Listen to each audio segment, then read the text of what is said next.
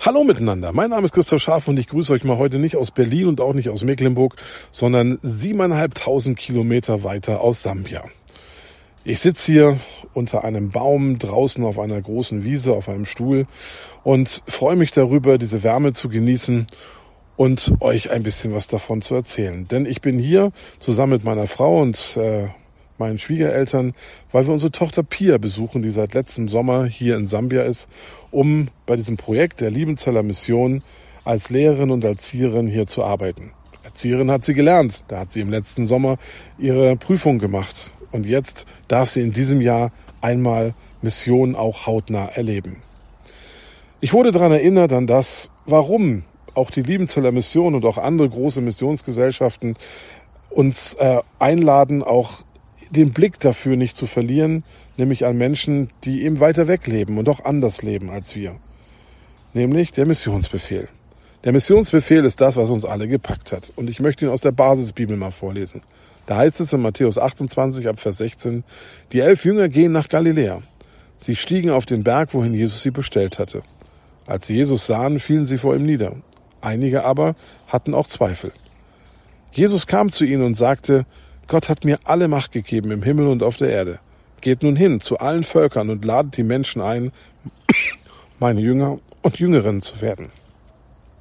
Tauft sie im Namen des Vaters und des Sohnes und des Heiligen Geistes und lehrt sie, alles zu tun, was ich euch geboten habe. Seid gewiss, ich bin immer bei euch, jeden Tag bis zum Ende der Welt. Ist das nicht ein faszinierendes Versprechen, was Jesus seinen Jüngern gibt? Kurz bevor Jesus sich verabschiedet und zu seinem Vater fährt, wird er noch einmal aktiv. Seine Jünger haben so viel gelernt, sie haben so viel erlebt mit ihm. Sie haben sogar den Kreuzestod und die Auferstehung erlebt. Und manches haben sie wahrscheinlich immer noch nicht kapiert oder verarbeitet. Aber Jesus weiß das und sagt sich und sagt ihnen, macht euch keine Gedanken.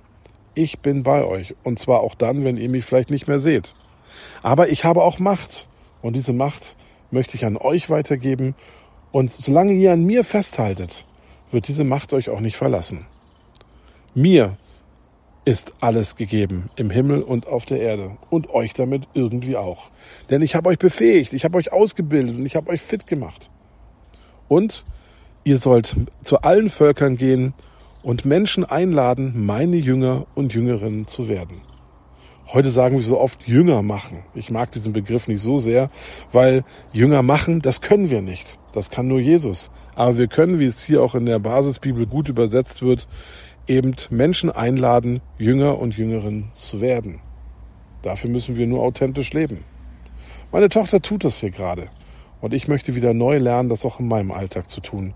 Denn wir müssen nicht unbedingt in die weite Welt hinausgehen, sondern die Welt ist schon längst zu uns nach Deutschland gekommen. Da sind genug Menschen von anderen Kulturen, aus anderen Ländern, teilweise auch mit anderen religiösen Hintergründen. Und lasst uns einfach Christsein leben. Wir haben was zu sagen und Jesus hat versprochen, bei uns zu sein. Bis ans Ende aller Tage und bis ans Ende der Welt. Also, ich grüße euch noch einmal herzlich aus diesem afrikanischen, schönen, warmen und tollen Land und wünsche euch einen richtig schönen Sonntag dass auch ihr mitgenommen werdet in euren Alltag, in eure Gottesdienste, wo ihr heute auch Gottesdienst erleben dürft. Jesus geht mit euch und er geht nicht von eurer Seite. Grüße aus Afrika und euch alles Gute.